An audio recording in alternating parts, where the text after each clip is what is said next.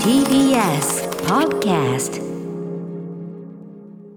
はい水曜日です。日比さんよろしくお願いします。はい、お願いします。お元気でしょうか日比さんね。はい、相変わらず。なんかねこれはなんかよ最近こうだからパッとしねえなだりーなってなってやっぱ気圧のせいとかそういうのね、うん。えー考えちゃうんですけどやっぱなんか今日はね俺パッとしても寝不足もあんのかなあちょっとなそうですか、お忙しくうん。いて。やお忙しくってっていうかなんかもう結局そのすぐ寝りゃいいものねまあ仕事もあるんですけど、仕事してですぐ寝りゃいいものをなんかねちょっと一杯入れちゃったりとかね そういう余計なことしちゃってるからまあよそれでまた食えてられるとかね。あんまよくないんだよね 寝酒だなんつってねやるのもね。ね、でもね、うん。止まんないんですよね、なんだかね。日比さんは睡眠時間なんかちゃんと取れてんの？これは。あ、もう本当になんか短うくん。よく寝るっていう方法をうん。今非常にあの追求しているので、短い。まあねどうしてもこう今日比さんお忙しいから小分けにね寝なきゃいけないみたいなのもあるからね。はい、小分けのパックであー。小分けどうやってのパックでちゃんと寝られるか深くいいい。い睡眠が取れるかみたいなことですか？スンってこういけるように、うん。だから歌丸さんが前おっしゃってた全身を意識して、はいはい。あのお布団に感謝して寝るっていうのも。そうね。瞑瞑想にねこれなりの瞑想方法というかね。そ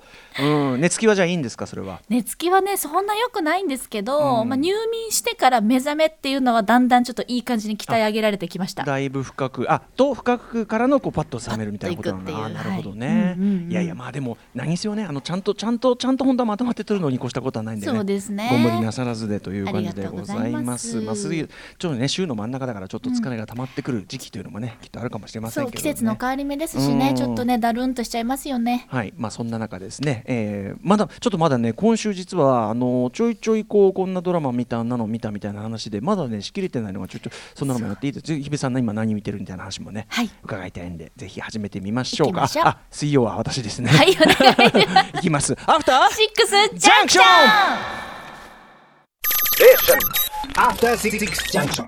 5月12日水曜日時刻は6時2分です。ラジオでお聞きの方もラジコでお聞きの方もこんばんは。こんばんは。TBS ラジオキーステーションにお送りしているカルチャーキュレーションプログラムアフターシックスジャンクション通称アトロク。はい、えーパーソナリティは私ラップグループライムスターのラッパー歌丸でございます。本日は所属事務所スタープレイヤーズ会議室から今週は一杯は多分ねずっとね、えーリモートでお送りしようかなんて考えております。そしてはい。こちら TBS ラジオ第6スタジオからお送りしております。水曜パートナー TBS アナウンサーの日々真央子です。はい、お忙しい中、日比さんは例えば最近こんなのドラマ見てるよとかあったりするんですか？もう多分この名前をよく皆さんお聞きになってるんじゃないかと思うんですけれども、あの熊崎先輩にええおすすめを聞いたと熊崎ころ、和人さん、はい、はい月曜パートナー、はい。ヴィンセンチョが、ヴィンチェンツォ、ヴィンチェンツォ。ツォ、そうだよね、ヴィンチェンツォ。ヴィン。センチョはいが面白いよって言われて、はい。見始めて、もう今ドハマりしてネます。ットフリックスで日本では見れる韓国のはい。ドラマですよね。そうですね。これさ、あの昨日もとある方と打ち合わせで会った時に、ええ。最近何見てんのって言ったらやっぱねヴィンチェンツォっつってたよおね。ー。みんな見てるねこれね。やっぱりそのネットフリックスのあのランキングトップ10みたいなのあるじゃないですか、あれでやっぱ上位に来てるとなんかもうだんだ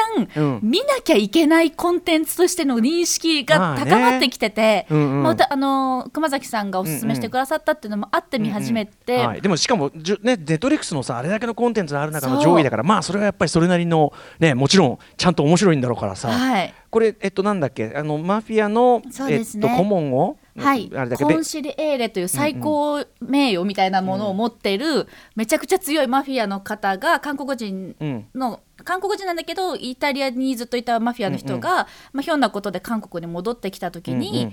あの金のありかあものすごい量の金のありかが隠されている場所を彼は知っていうんうんてうん。でそれをなんとか金を取り戻そうってしてたところ、その金というのがあるビル古いビルの地下に埋められていて、はい。でそこの、まあ、ビルに行ったところその住民たちとの触れ合いの中で、うんうんある老舗というか、まあ、長くやっていらっしゃるベテランのある弁護士さんと出会うんですけども、うんうんその出会いからいろんな問題がこう次から次へとやってきて、うん。なぜか金を探すために行ったのにもかかわらず、いろんな人を助けながら、うん。お話がどんどんどんどんいろんな問題が発展していくっていうことで、なんとなくこうビジュアルとかタイトルのイメージでマフィアものかと思ったらそういうことでもないんだね。ね全然違います。はい。なんで本当テンポ感がやっぱり韓国のドラマってすごく早いので、ね。うん。1時間半ぐらい1話あるかな、うんうん。長いんですけどやっぱりねあっという間に見入っちゃって、うんもうずっと今見てますゆっくりゆっくり。ねえ、い。やいやいやそっかそっかじゃあちょっとこれ見なきゃなやっぱな。これだけ皆さんん。俺すごくあの周りからも押されてて、はい、ヴィンチェントね。はい。はい。スピード感かなりあります。うん。うんあのね、そのじゃあ私側で言うとね、まあ、あの HBO のね、はい。あのドラマがその UNEXT で解禁になってっていうんでいっぱいこう池田聡さんにご紹介いただいてそれ以来そっちも紹介してたりとか、あとそうあのムービーウォッチメンがさ今週その配信ウォッチメンになって今回は Amazon プライムの、えっと、ウィズアウトリモースというね、うんうん。容赦なくというトム・クランシーのね、えーあれのまあ映画化というのをやりますけども、あのそっちもちょっと今どうなるかわかんないですよね。その映画館がそのミニシアターはね今日から一部はまた再開するとこ増えたりなんかもしてますけど。ね。ちょっとどうなるかわかんない中で例えばその Amazon あ Apple TV プラスでやってるチェリーっていうトム・ホランドですよ、トム・ホランド。そうそれずっと見たいトム・ホランドと思ってた主演でやつルッソ兄弟のしかもはいルッソ兄弟が監督してるんです、これは。あの今制作とかでねあのいいろんなさなんだっけあのこの間の21ブリッジとかさいろいろあるけど、これは本当にルッソ兄弟が直接監督してて、で非常にこうベストセラー小説、えーを映画化した非常に注目作なんでやっぱ Apple TV プラスということもあってね、まああのご覧になってない方もそこそここういらっしゃるようなんだけどこれも見たよと。でもこれもひょっとしたらムービーウォッチもやるかもしれないから。ああなるほど。わじゃあちょっとまだ、うんちょっと置いとこうかなっていう感じなんだけどいややっぱりこれすごい見てよかったしっていうかみんなルッソ兄弟最新作なんだから見なよっていうか、うん。でやっぱねあのトム・ホランドめちゃくちゃ頑張ってるよ。いや本当にあの彼のインスタグラムでずっとそれのこううんトレーラーとかも出てたので、まだかまだかと待ってたんですけど、はい。なんかちょっと表情またガラッと変わりましたよね。う。まずもうオープニングで出てきた時に、うん。トム・ホランド坊やこんなになっちゃって。立派になられて。いや立派じゃない。違う。え？あの要するにやつれてるあのジャンキーな役なんであ。もうよれよれになっててなるほど仕上げてる。うんだしまあ痩せ細ってうわおっていう状態もあれば、これはちょっとネタバレになるからですけどもとにかくね彼がまあ非常にこう今まで演じてた役とは違う幅を見せた役でもあって、へーうん非常に見応えありましたね。うんそれはちょっと置いときますね。はいあのこれ映画でそのねムービーあの配信ウォッチメン来週もやるとなったらまた候補入りますんでわか。りました。あとそうディズニープラスで、あのバッえっとなんだっけバッドバッドバッジっていう不良分隊と訳していいと思いますが、はい。あのスター・ウォーズシリーズのあのクローン・ウォーズとかね、えっとあと反乱者たちっていうこうなんかまあ 3CG アニメシリーズがあってそれの新作がねクローン・ウォーズの続きなんですけど、それがこう出てたりとかね。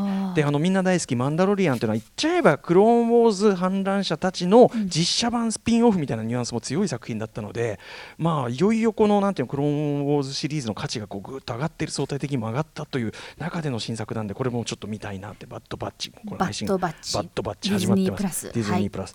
でねそんな中、えー、と私がまあでもやっぱり HBO ドラマすごくっていうネクストで見たやつが昨日もご紹ちょろっとご紹介した「アウトサイダー」えースティーブン・キング原作。気持ち悪いですね。気持ち悪い話。気持ち悪い話に気持ち悪い演出。これ褒めてますけど。あもう毎回こうタイトル出る瞬間うわ気持ち悪いなってるね褒めてますけどね、はい。まあそれも良かったって話しましたけど前にえっと池澤聡さんだよね。池澤聡さんがその前にご出演いただいた時にもお勧めいただいた HBO ドラマのある家族の肖像 I know this much is true というああれがあってこれをねようやく全部見終わったんですよ。これあの監督脚本デレクシアン・フランスまあブルーバレンタインでおなじみの、えーあるいはね光をくれた人とか、えーあと最近だとあのサウンド・オブ・メタル聞こえるということのね、えー、と制作組織なんかでもね原案制作組織なんかでも活躍してます、デレクシアン・フランスのドラマでで主演がマーク・ラファロなんですね。もうさっきやっぱ MCU 組大活躍ですね。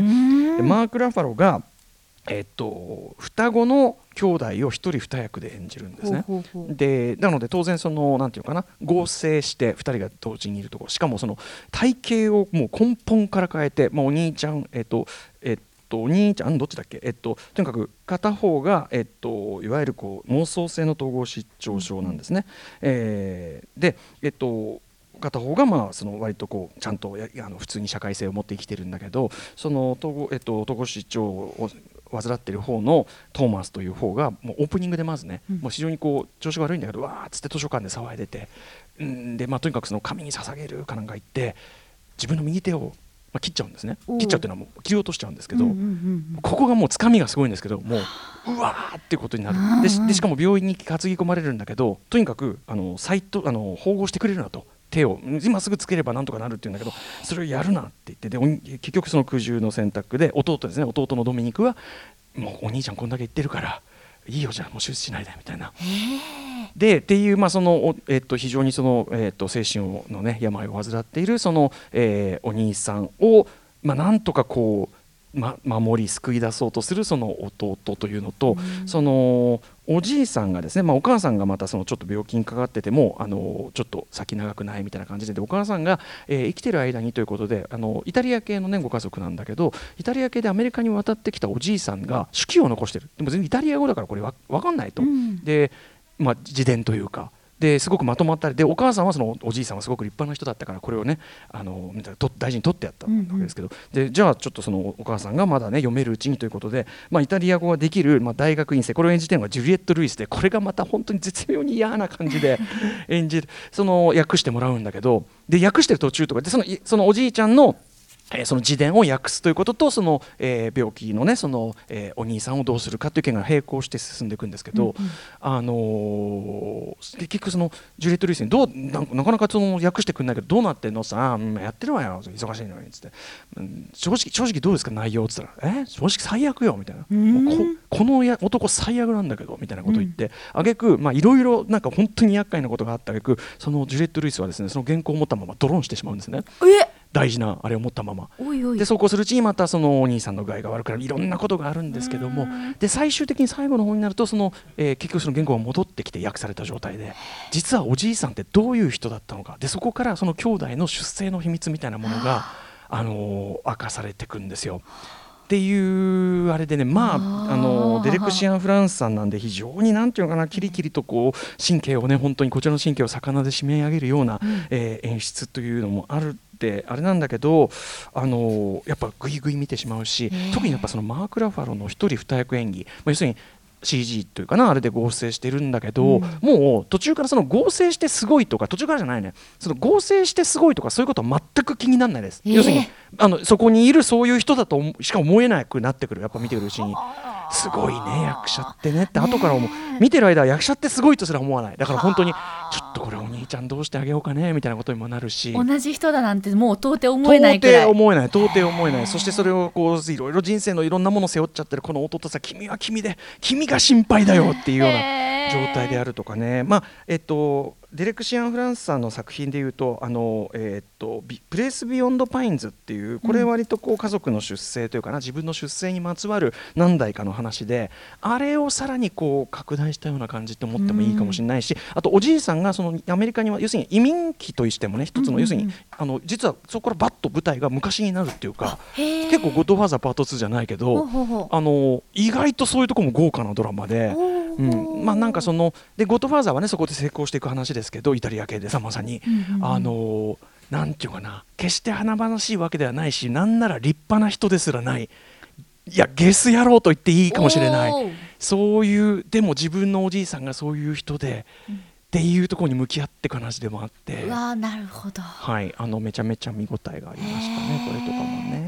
ある家族の肖像。ある家族の肖像「I know this much is true」というねタイトルがついてで毎回のその、あのーオープニングにかかる音楽、まあ、演出も本当に見事なもんでございまして「あのーまあ、ブルーバレンタイン」とか「プレイス・ビヨンド・ザ・パインズ」そして「光をくれた人」といった作品、えーデレク・シアンフランスさんの作品に今までこういいなと思ってる人だったら間違いなく、これは要するにデレク・シアンフランスの間違いなく新作というかそのとしてあのい要するに長い映画として見れるような作品でもあってあのすごい見応えありましたね。でもちゃんとあのうんちゃんと出口はある話なので、はい、途中まで本当に見るの辛い話ですけど、はい、全何話くらいですか、えっとね全何話だっけな？8話？八話くら六いあの方と思うんですけどね、はい、あのそんなに長くないんでという方いや UNEXT さんお世話になってるんですけどね。歌丸さんいいペースです。ごいペースですね。こういろんな方にも言われてると思いますけど、なんでこんな見られるの？違うのよ。だからその 原稿の仕事とかそのね終わった後にこう仕事もしてるのよ。で仕事し終わった後に、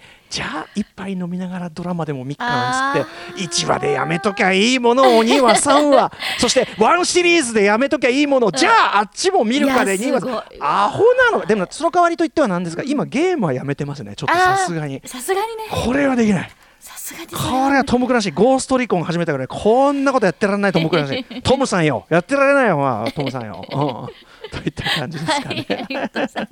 誰に逆ギレしてるんだっていうね、はい。まあ、充実したあのお家にいても充実した時間を過ごしてますよというお話と受け取ってもらえればと思います。さあこんな感じでさまざまな面白を発,、えー発見して紹介するカルチャーキュレーションプログラム「アフターシックスジャンクション」本日何やるのかなメニュー紹介です。この後すぐはカルチャー界の気になる人、物、ことを紹介します。カルチャートークのコーナー。今夜は日本アニメの国宝と言われる川本喜八郎、岡本忠成、二人の監督の 4K 修復特別上映のご紹介です。こちらを企画されたワウワウプラスの山下康さんをお迎えしてお話を伺います。我々ちょっと一足先にね拝見しましたけど素晴らしかったですねどの作品もね。びっくりしました。司法ですまさに。本当に。はい、えー、そして C からは日替わりでライブや DJ プレイをお送りするミュージックゾーンライブダイレクト今夜のアーティストはこちら